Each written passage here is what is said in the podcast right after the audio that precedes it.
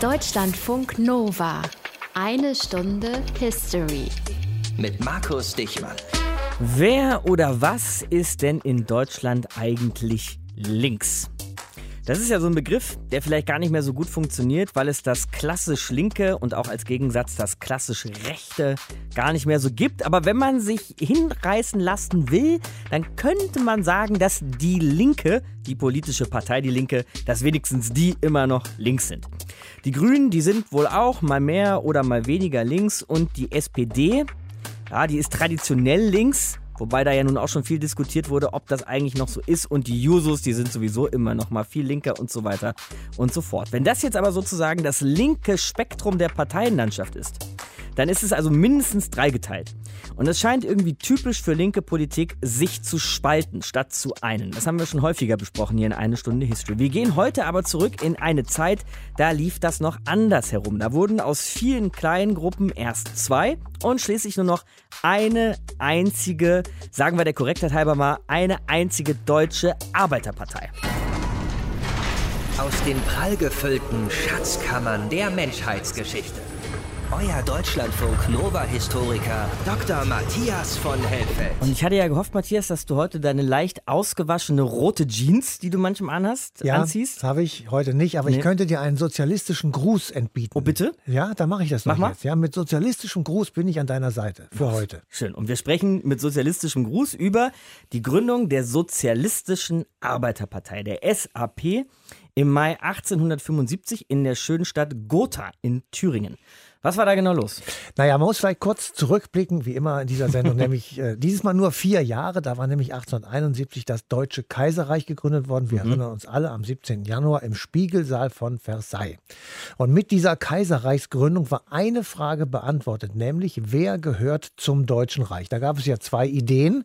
Die eine war, sagen wir mal, Großdeutsch. Da war Österreich komplett dabei mit dem Vielvölkerstaat, also auch mit vieler nicht deutscher Bevölkerung. Und es gab die kleindeutsche Idee, das war war ohne Österreich, der Deutsche Bund nur mit Preußen. Und das war das Gebiet des Deutschen Kaiserreichs. Also war der eine Streitpunkt zwischen den beiden bis dahin existierenden Arbeiterparteien entschärft, nämlich die Frage, sind wir Großdeutsch oder Kleindeutsch? Mhm.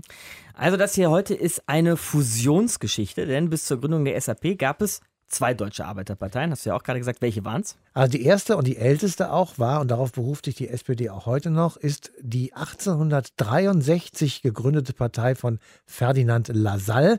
Die hieß Allgemeiner Deutscher Arbeiterverein, kurz gesagt ADAV. Und die mhm. Ziele waren, man möge ganz viele Produktionsgenossenschaften in Händen von Arbeitern gründen, weil es gibt nämlich ein ehernes Lohngesetz. Das war deren Überzeugung damals. Und zwar würde sich der Lohn immer am Existenzminimum einpendeln, alleine deshalb, weil steigende Löhne mehr Arbeiter bewirken und mehr Arbeiter sinkende Löhne hervorrufen. Das heißt, es pendelt sich immer da unten ein, wo man gerade noch bereit ist zu arbeiten. Mhm. Natürlich zum Vorteil für die Arbeitgeber, die damals dann nicht so hießen, sondern Industrielle oder Fabrikbesitzer waren. Ja. Also hatte man sich überlegt, wir wollen eine parlamentarische Mehrheit erringen und nicht Arbeitskämpfe organisieren, sondern eben auf dem parlamentarischen Wege Reform. diese Produktionsgenossenschaften einziehen mhm. in das Deutsche Reich. Und daneben gab es dann noch die SDAP. Genau, die ist 1869, also ein bisschen später gegründet worden. Die hieß Sozialdemokratische Arbeiterpartei, also SDAP.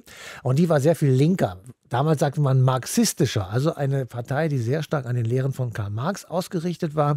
Sie wollte die Klassenherrschaft abschaffen. Sie wollte, dass äh, direkte Gesetzgebung durch das Volk eingesetzt wird. Und sie waren großdeutsch und gegen eine preußische Dominanz. Also im Grunde genommen das Gegenteil von dem ADAV. Hm, da zeigt sich ja genau das, was ich gerade schon gesagt habe, dass sich die Linken sonst immer gerne zanken über ja. Marxismus, Leninismus, soziale Marktwirtschaft, was weiß ich. Aber jetzt in diesem Fall 1875 konnten sie die Risse kitten. Genau, Warum? Weil die Lösung jetzt kleindeutsch war. Nämlich Österreich war aus dem Deutschen Kaiserreich raus. Es hatte den Krieg gegen Deutschland verloren. Und der Streit 1866 und damit war der Streit hinfällig. Es sei denn, man würde einen neuerlichen Krieg führen, um, ich sage es mal etwas in sehr großen Anführungsstrichen, um Österreich noch in dieses Deutsche Kaiserreich hineinzubomben. Mhm. Das wollte aber natürlich keiner. Beide Parteien waren seit 1874 im Reichstag vertreten. Die SDAP, die war auch schon 1871 drin, also etwas länger noch, mit sechs und der ADAV mit drei Abgeordneten. Und in dieser parlamentarischen Arbeit hat sich herausgestellt, dass die Standpunkte gar nicht so unterschiedlich waren und sie alle beide unter dem gleichen Druck standen, nämlich Die Obrigkeit war preußisch, konservativ und für die waren Sozialdemokraten pauschal Vaterlandsverräter. Ja, das waren äh, nicht ehrenhafte Gesellen. Mhm. Und dadurch, dass sie gemeinsam angegriffen wurden, schweißte das natürlich auch zusammen. Und deswegen haben wir dann irgendwann gesagt, wisst ihr was, wir machen jetzt eine gemeinsame Programmkommission und versuchen uns anzunähern. Und zwar die marxistische SDAP unter August Bebel und Wilhelm Liebknecht, die beiden ganz berühmten Namen. Kennt man. Und eben der gemäßigte ADAV und daraus wurde dann die SAP. Deutschlandfunk Nova. Eine Stunde History. Also die einen wollten etwas mehr, die anderen etwas weniger Marxismus. Das war einer der Unterschiede einer dieser eisernen linken Grabenkämpfe. Aber die Gemeinsamkeiten stellte man dann fest, die waren wohl doch größer als die Unterschiede. Also machte man 1875 aus 2 1 SDAP und ADAV waren Geschichte. Neu gab es nun die SAP. Gegründet wurde sie in Gotha und was da genau passiert ist, erzählt uns Martin Krinner. Mann der Arbeit aufgewacht und erkenne deine Macht. Alle Räder stehen still, wenn dein starker Arm es will. Tja, einen Arm, der alle Räder zum Stillstand bringt, den haben sich Ende des 19. Jahrhunderts viele Arbeiter gewünscht. Aber leider war das meistens doch nur ein Traum. Die Realität sah nämlich anders aus.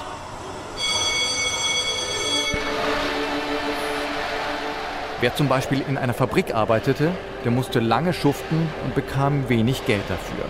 Viele Frauen und Kinder mussten mit ran, um genug Essen auf den Tisch zu bekommen. Und wegen Mangelernährung und schlechter Hygiene grassierten die Krankheiten. Überall in Deutschland stellte sich also die soziale Frage. Aber bei den Mächtigen war niemand dabei, der eine passende Antwort darauf gefunden hätte, denn die Macht lag beim Adel und beim Großkapital. Nun gab es zwar eine kleine Hoffnung für die Arbeiter und Bauern, eine noch sehr junge linke Bewegung, das Problem war aber, die war gespalten. Auf der einen Seite gab es die eher gemäßigten Kräfte und ihr Wortführer war der Schriftsteller und Politiker Ferdinand Lassalle, der 1863 den Allgemeinen Deutschen Arbeiterverein gegründet hatte, kurz den ADAV. Demgegenüber standen aber die revolutionären Marxisten mit August Bebel und Wilhelm Liebknecht an der Spitze, die hatten 1869 die Sozialdemokratische Arbeiterpartei SDAP gegründet.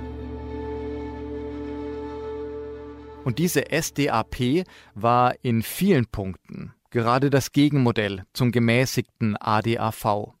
Bebel und Liebknecht und viele andere Marxisten störte nämlich der etwas autokratische Führungsstil, der im allgemeinen deutschen Arbeiterverein herrschte. Und der äußerte sich zum Beispiel darin, dass Ferdinand Lassalle nach seinem Tod schon beinahe kultisch verehrt wurde. Im Jahr nach der Gründung des ADAV kam Lassalle nämlich ums Leben. Er starb an den Verletzungen, die er sich bei einem Duell zugezogen hatte. Dabei ging es zwar nicht um Politik, sondern um eine Frau, die er heiraten wollte. Trotzdem wurde er anschließend schon fast als Heiliger verehrt. Noch wichtiger war allerdings der Streit der beiden Parteien um die Einigung Deutschlands. Die Sozialisten um Bebel und Liebknecht dachten nämlich in etwas größeren Maßstäben, internationalistisch. Und sie sagten, wenn das Deutsche Reich geeint wird, dann sollte eine großdeutsche Lösung her. Das heißt, Österreich sollte dann mit von der Partie sein. Die Lassallianer vom ADAV waren dagegen für die kleindeutsche Lösung, in der Preußen als einzige Großmacht in Deutschland das Sagen haben sollte.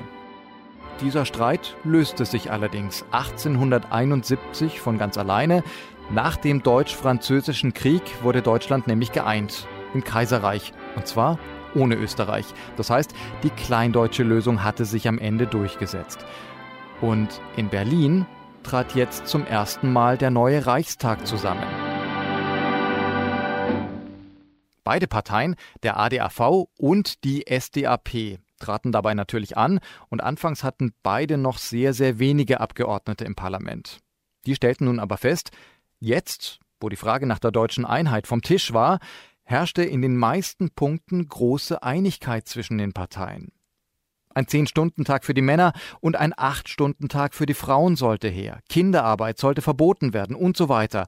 Warum also nicht gleich die Kräfte beider Parteien einen? Mann der Arbeit aufgewacht und erkenne deine Macht. Um also in Zukunft gemeinsam zu kämpfen, beschlossen der ADAV und die SDAP die Fusion. Und Ende Mai 1875 taten sich beide Parteien in Gotha zur SAP zusammen, zur direkten Vorgängerin der späteren SPD.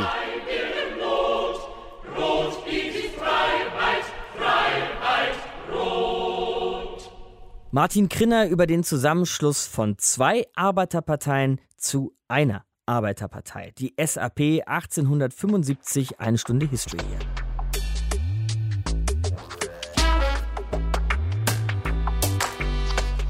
Es lebt sich natürlich besser, politisch lebt es sich besser, wenn man sagen kann, wir sind die Deutsche Arbeiterpartei und nicht wir sind eine von zwei deutschen Arbeiterparteien. Aus zwei mach eins SDAP und ADAV werden SAP. Reden wir nochmal drüber mit Ralf Hoffrogge, den wir hier schon mal gehört haben in einer Stunde History, denn er kennt sich bestens aus mit der Geschichte der Arbeiterbewegung und ihrer politischen Parteien in Deutschland. Hallo, Herr Hoffrogge. Hallo, ich grüße Sie. Warum haben die das gemacht, Herr Hofrogge? Ich sag mal, gerade unter Linken kann man sich ja gerne mal so über jedes Detail streiten. Die Egos sind dann oft auch groß und dann wird sich eher getrennt als fusioniert. Ja, das ist heute so. Das ist aber natürlich ein äh, Phänomen von der Gesellschaft, in der Linke auch eine viel breitere Definition bekommen hat. Heute geht es um Antirassismus, heute widmet man Feminismus und Geschlechtergerechtigkeit viel mehr Aufmerksamkeit, als man das damals tat. Mhm. Und deswegen gibt es immer halt verschiedene Schwerpunktsetzungen. Damals hatte man aber ein gemeinsames Ziel? Damals hat man hauptsächlich auf die Emanzipation der Arbeiterklasse geschaut. Natürlich war der Grundsatz, was die Linke von den Rechten unterscheidet, nämlich Solidarität, Gleichheit, Brüderlichkeit, die Grundsätze der Französischen Revolution. Da gibt es eine Tradition, die 200 Jahre zurückreicht. Aber in der Zeit war eben die soziale Frage eng mit der Arbeiterbewegung verbunden und da gab es halt dieses eine große Wir. Und da war, musste man sich schon fragen lassen, wieso es da eine Volksfront von Judäa und eine jüdische Volksfront gibt, warum man nicht einen Laden aufmacht. Und wer waren dann die führenden Köpfe, um aus zwei Läden einzumachen? Ja, auf der einen Seite der Allgemeine Deutsche Arbeiterverein äh, La Salle, da war der Kopf schon ab. Er ist bei einem Duell gestorben, schon 1864, bei einem klassischen Pistolenduell um die Gunst einer Dame. Ja, seine Freunde haben ihm noch gesagt, er solle etwas üben schießen, aber er hat sich geweigert. Er meinte, das könne das auch so. Okay. Das passiert im Homeoffice nicht. Nein, das stimmt. Gut, also der eine Kopf war sozusagen schon weg und der andere?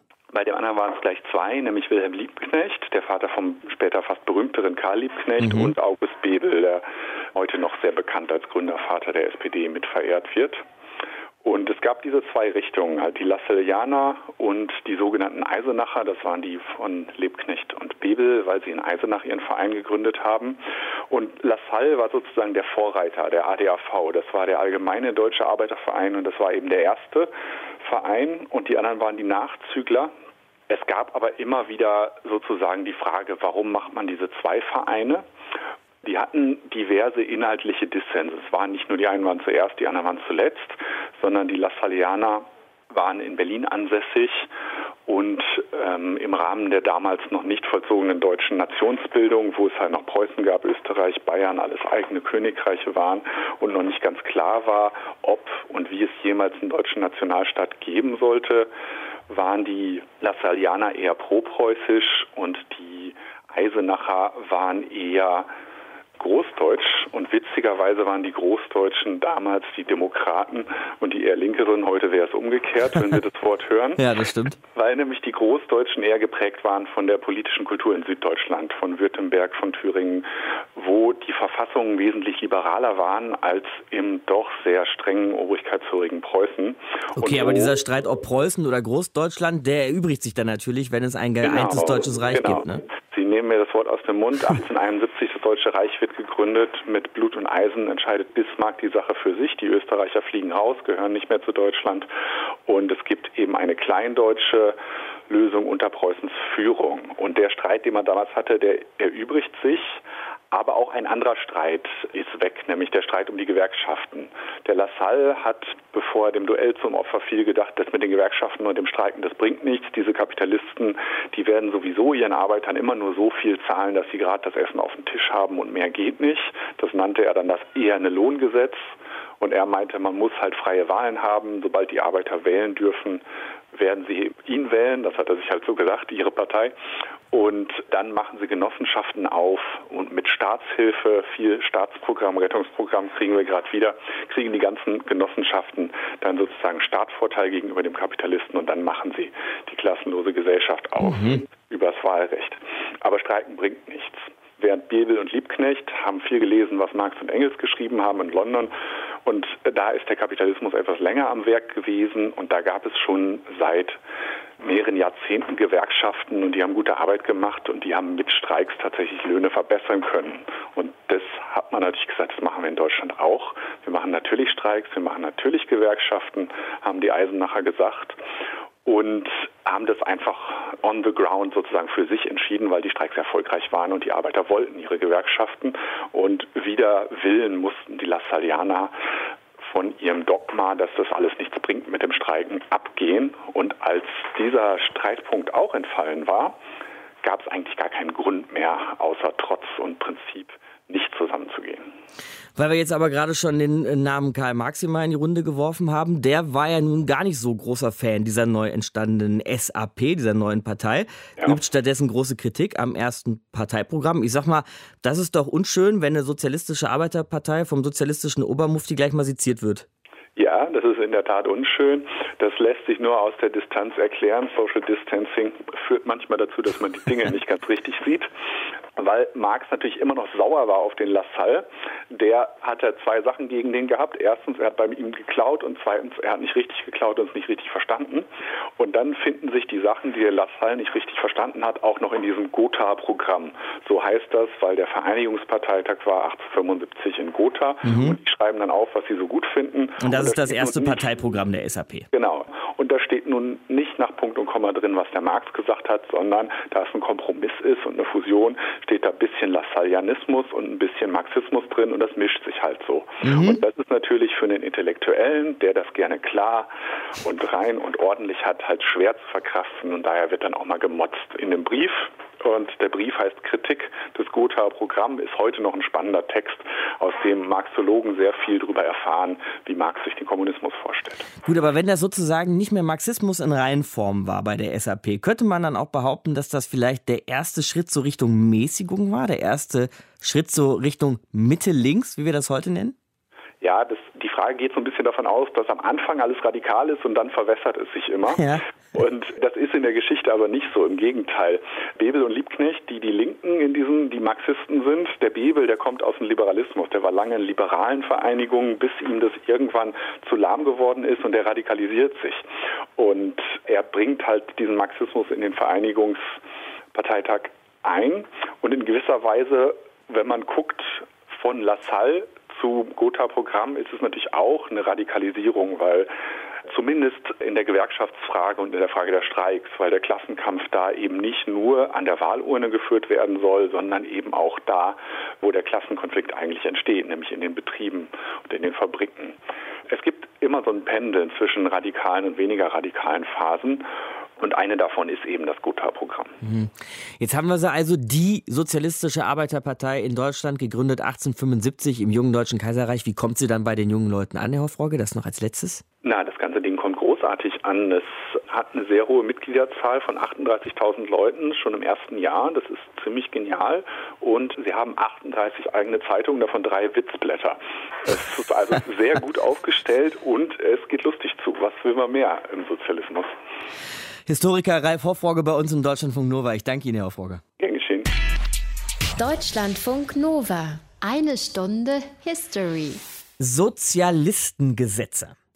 Das ist so ein Ausdruck, der hat sich, was Geschichte angeht, ganz hart in mein Gedächtnis gebrannt. Denn es ist ja so mit der Denkklaviatur von heute schon ein starkes Stück, dass es mal wegen und gegen Sozialisten ein Gesetz geben musste. Diese Sozialistengesetze machten jedenfalls den Herrschaften, um die es hier heute in einer Stunde History geht, in den Jahren zwischen 1878 und 1890 das Leben schwer. Und Matthias, das erschien damals einer breiten Öffentlichkeit anscheinend auch so notwendig. Ja, weil nämlich zwei Dinge passiert sind kurz davor, die sozusagen diese Notwendigkeit ich sage mal in Anführungsstrichen, geradezu belegt haben. Das mhm. erste war ein Attentat am 11. Mai 1878 von Max Hödel auf Kaiser Wilhelm I.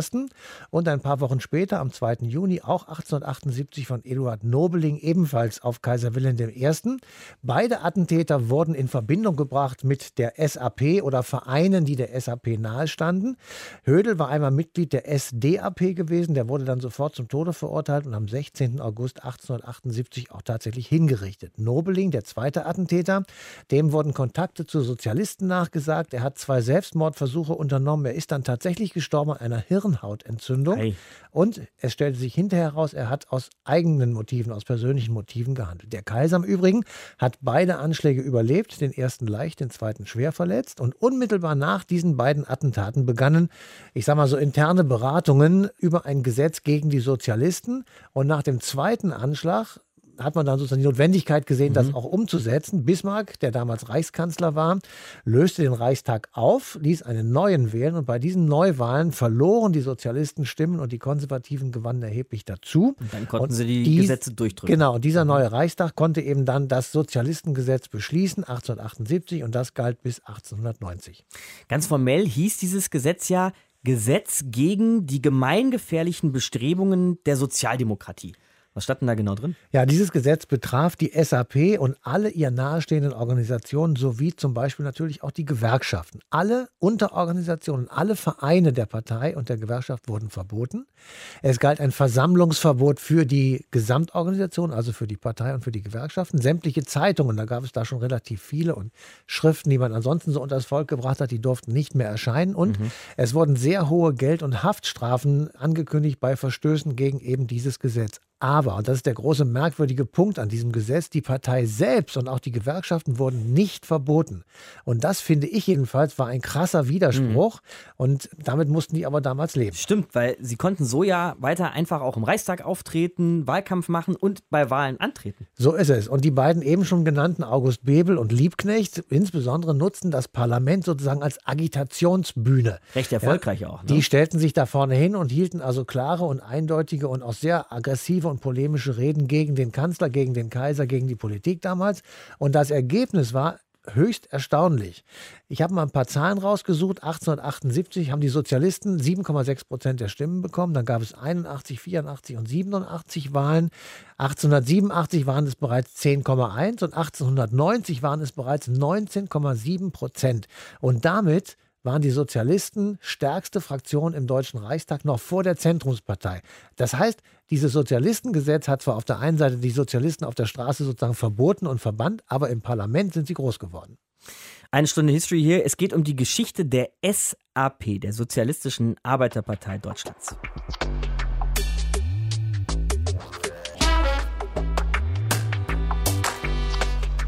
So, und jetzt folgt der große Story-Twist im dritten Akt. Eine Stunde History hier, nämlich die Sozialistische Arbeiterpartei, die SAP, gegründet 1875, wird 15 Jahre nach der Gründung zur SPD. Genau, die gute alte SPD, die wir heute auch noch kennen. Aber wie kam das? Das erklärt uns jetzt Historiker Bernd Faulenbach. Grüße Sie, Herr Faulenbach. Ja, hallo. Warum wurde denn aus der SAP 1890 die SPD? Ja die Gründungsphase, die dann mit der Bildung der Sozialdemokratischen Arbeiterpartei Deutschlands in Gotha zu einem gewissen Abschluss kam, ist dann sehr rasch übergegangen in eine Phase der Verfolgung der Sozialdemokratie. Schon 1878 setzt dann das Sozialistengesetz gegen die gemeingefährlichen Bestrebungen der Sozialdemokratie ein und die Sozialdemokratie konnte in der Folgezeit nicht legal wirklich arbeiten, sieht man von ihrer Reichstagsfraktion ab. Eingeführt unter der Regierung von Otto von Bismarck, diese Sozialistengesetze. Unter Bismarck, mhm. Bismarcks berühmtes Sozialistengesetz, das dann mehrfach verlängert worden ist. Für die Verlängerung fand sich 1890 keine Mehrheit mehr. Das war ein Triumph für die Sozialdemokratie. Sie konnte jetzt legal arbeiten. Und äh, sie hat diese Chancen dann auch versucht zu nutzen. Sie hatte vorher schon über ein neues Grundsatzprogramm angefangen zu diskutieren, aber dies konnte nun in der Öffentlichkeit stattfinden und gleichzeitig konnte man doch die Organisation endlich entwickeln und hat davon von den Möglichkeiten dann doch äh, durchaus Gebrauch gemacht. Die Sozialdemokratie wird in den folgenden Jahren bis zum Ersten Weltkrieg eine wirkliche Massenpartei, die größte sozialdemokratische Partei in Europas überhaupt von vielen anderen sozialdemokratischen Parteien bewundert. Also von der Zahl her, von den Organisationsstrukturen her, eine wirklich beeindruckende, viel bewunderte Partei. Ob sie so wirksam war, darüber kann man noch reden, aber sie war in der Folgezeit eben zu dem geworden, was man Sozialdemokratie nennt. Die klassische Epoche, wenn man so will, der Sozialdemokratie ist in gewisser Weise, trotz all der Probleme, die diese Partei da hatte, die Zeit vor dem Ersten Weltkrieg. Und diese Umbenennung 1890 war also einfach so eine Art Neustart. So würde ich das im Grunde genommen charakterisieren. Mhm. Die Sozialdemokraten wurden ja auch Sozialdemokraten genannt. Sie nannten sich selbst so, auch der Bismarck nannte sie so. Und da war das naheliegend, diesen Begriff dann auch zu verwenden. Auch dieses Kürzel mit drei Buchstaben ist praktischer als vier Buchstaben. Nun hatte es eigentlich in dieser Zeit der Verfolgung eine gewisse Tendenz gegeben der Rezeption des Marxismus und damit auch die Tendenz von einer Partei des Volkes zur Partei der Industriearbeiter. Mhm. Aber man hatte nicht das Bestreben, dieses abzubilden, zumal es eine Diskussion auch etwa auf einem Parteitag in Kopenhagen, man hat sich ja im Ausland dann getroffen, gab, ob man nicht doch auch andere Gruppen ansprechen sollte oder müsste. Also sagen wir, die anderen proletarisch Unterdrückten, die Landarbeiter, kleinere Selbstständige, auch die Frauen wurden als Zielgruppe entdeckt und auch bürgerliche Randexistenzen. So etwas war schon durchaus mitgedacht und ist dann in der Folgezeit ja durchaus auch eine Erscheinung in der Sozialdemokratie. Also das ist quasi die Weiterentwicklung von Arbeiter zu Volkspartei. Ja, dieses eigentlich, also sie fängt ja an im Grunde genommen mit einer vergleichsweise heterogenen Basis. Und der Marxismus will im Grunde genommen die starke Verengung auf die Industriearbeiterschaft. Aber es gibt immer dann auch andere Tendenzen in der Partei.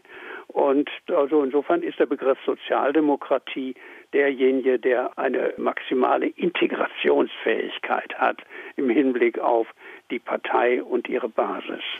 Weil Sie den Marxismus schon angesprochen haben, wir haben heute auch schon von Karl Marx gehört, der ein ganz großer Kritiker war, als die SAP damals aus zwei anderen Arbeiterparteien hervorging. War das jetzt in der Zeit der SPD dann auch so? Also gab es immer noch diese Spannungen innerhalb der Sozialdemokratie?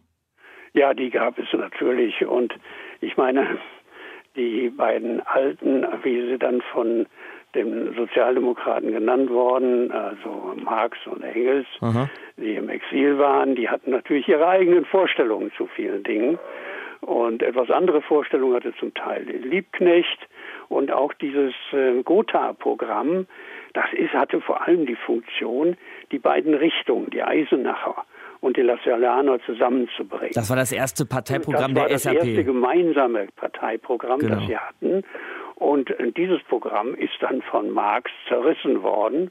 Aber der Liebknecht hat dieses zunächst nicht publiziert. Das ist dann erst publiziert worden, so 1890, also nach dem Ende dieses Sozialistengesetzes und gefließt dann ein in die Erarbeitung dann des neuen Programms, des sogenannten Erfurter Programms hinein, das dann im ersten Teil dann durchaus marxistische Vorstellungen enthält und einen praktischen mehr, wenn Sie so wollen, reformistischen Teil, der also mehr kurz- oder mittelfristige Handlungsziele formuliert.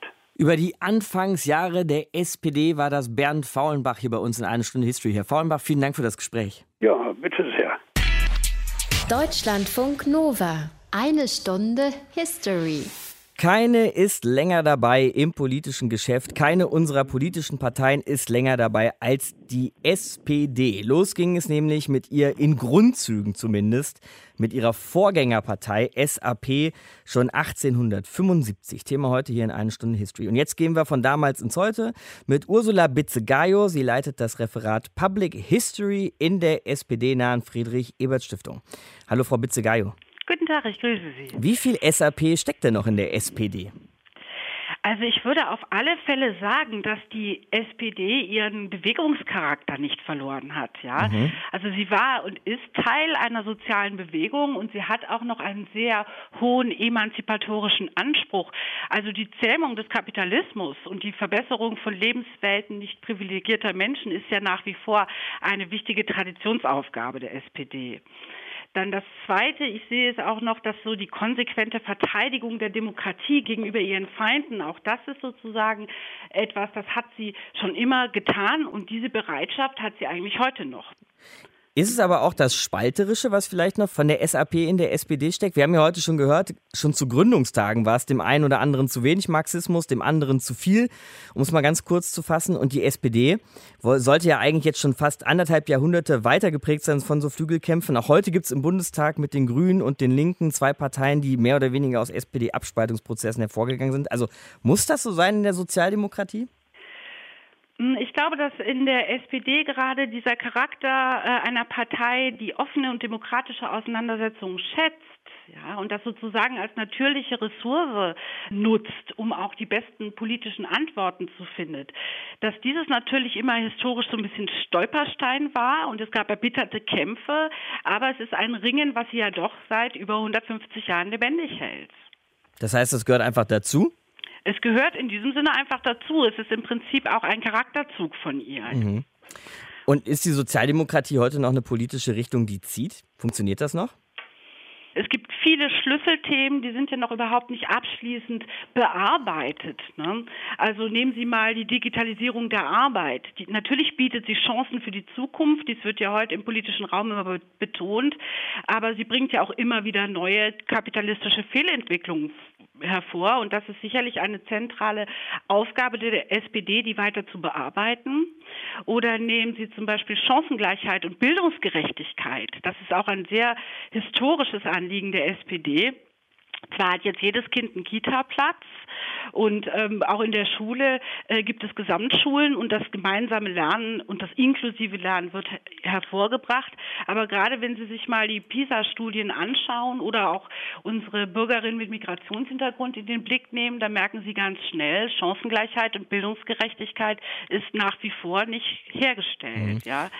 Jetzt haben Sie ja gerade von kapitalistischen Fehlentwicklungen gesprochen. Da sagen ja aber manche, die Harz-Gesetze sind auch so eine kapitalistische Fehlentwicklung und die gehen aufs Konto der SPD als diese aktivierende Arbeitsmarktpolitik von der SPD vorgenommen wurde, hatten wir ein ganz anderes politisches Klima.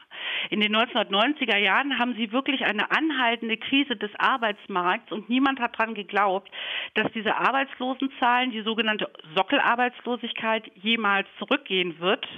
Dann sah man den Wohlfahrtsstaat äh, bedroht durch die Auswirkungen der Wiedervereinigung und sie haben auch noch die nationale Standortdebatte, die sozusagen damals damals schon diese Widersprüchlichkeit der zunehmenden Globalisierung in der Wirtschaft deutlich angezeigt hat.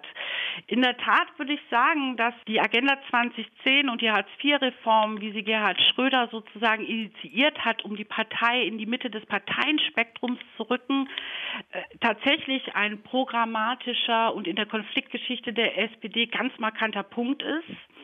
Sie kennen die massiven Bürgerproteste gegen Hartz IV, die Parteispaltung in die WASG und der besondere Schmerzpunkt vor allem. Woraus dann noch die Linke hervorgehen sollte, genau, das haben wir ja vorhin angesprochen. Genau, und ähm, der ganz besondere Schmerzpunkt war natürlich für die Sozialdemokraten die Kappung vieler wichtiger Querverbindungen in die Gewerkschaften hinein.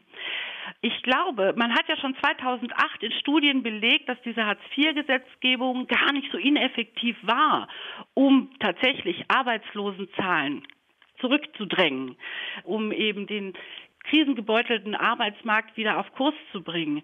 Aber diese Fundamentalkritik am Kurswechsel der SPD, die blieb natürlich oder bleibt bis heute in der öffentlichen politischen Erinnerung ganz klar erhalten. Hm. Liegt vielleicht auch daran, dass die Wahlergebnisse in den letzten Jahren nicht so super aussahen? Genau, das steht in unmittelbaren Zusammenhang. Die SPD hat sehr viele politische Erfolge gefeiert. Sie hat erstmal selbstkritisch ihren Kurs ja revidiert. Sie arbeitet ja gerade wieder an der Erneuerung der Sozialpolitik und auch an der Rücknahme mancher Reformen. Sie hat auch dafür gesorgt, dass der Mindestlohn mit eingeführt wird. Ja, sie hat Maßnahmen zur Vereinbarkeit von Familie und Beruf erklommen in der großen Koalition. Und es gibt auch erfolgreiche Tarifabschlüsse in der Leih- und Zeitarbeit. Ähm, jetzt kümmern sie sich gerade um die Click- und Gig-Worker. Aber trotz dieses erneuten Kurswechsels nach links verzeihen die Wählerinnen und Wähler der SPD dies wohl nicht. Also im Prinzip, immer wenn sie eine Regierung ist, bringt sie ihre schärfsten Kritiker auf den Plan und nicht nur außerhalb, sondern auch innerparteilich. Und ich glaube, zurzeit muss diese demokratische Verhandlung wieder laut geführt werden in der SPD, innerhalb, aber auch vielleicht mit den progressiven Intellektuellen, die wir heute in der Öffentlichkeit so sehen. Aber wo Sie den Mindestlohn zum Beispiel gerade angesprochen haben, der kam eben in der großen Koalition mit der CDU, ja, und da sagt zum Beispiel ein CDU-Politiker, Friedrich Merz, dass die CDU sozialdemokratisiert wurde oder wird. Haben vielleicht einfach auch die anderen Parteien sich ein bisschen Sozialdemokratie ins Parteibuch geschrieben und machen die SPD langsam überflüssig? In der Tat kann man da auch noch mal einen Schritt zurückgehen. Äh, ich glaube, Sie können daraus auch eine Erfolgsgeschichte erzählen. Ja, in der Tat hat die SPD in den 1960er und 1970er Jahren dafür gesorgt, dass die zentralen Reformen wie die Weiterentwicklung der Unternehmensmitbestimmung, wie die Strafrechtsreform, wie die Bildungsreform, gerade auch die Demokratisierung der Bildung zu so einem selbstverständlichen Teil des Politikgeschäfts im 21. Jahrhundert geworden ist. Aber ich sehe die Gesellschaft und auch die anderen Parteien überhaupt nicht als sozial demokratisiert. Sondern? Also ich glaube eben gerade, dass die anderen Parteien ohne eine Partei, die ganz fest immer auf die soziale Gerechtigkeit schaut, seit über 150 Jahren und auch heute wieder, erst dann ihre eigenen Reformen weiterentwickeln können. Ich sehe das zum Beispiel ganz klar in der Ökologiebewegung so. Ohne ein soziales und demokratisches Verhandeln der ökologischen Transformation wird man auf diesem Feld nicht weiterkommen. Sozial- und Wirtschaftshistorikerin Ursula Bitzegayo von der Friedrich-Ebert-Stiftung bei uns in Deutschlandfunk Nova. Ich danke Ihnen fürs Gespräch. Dankeschön.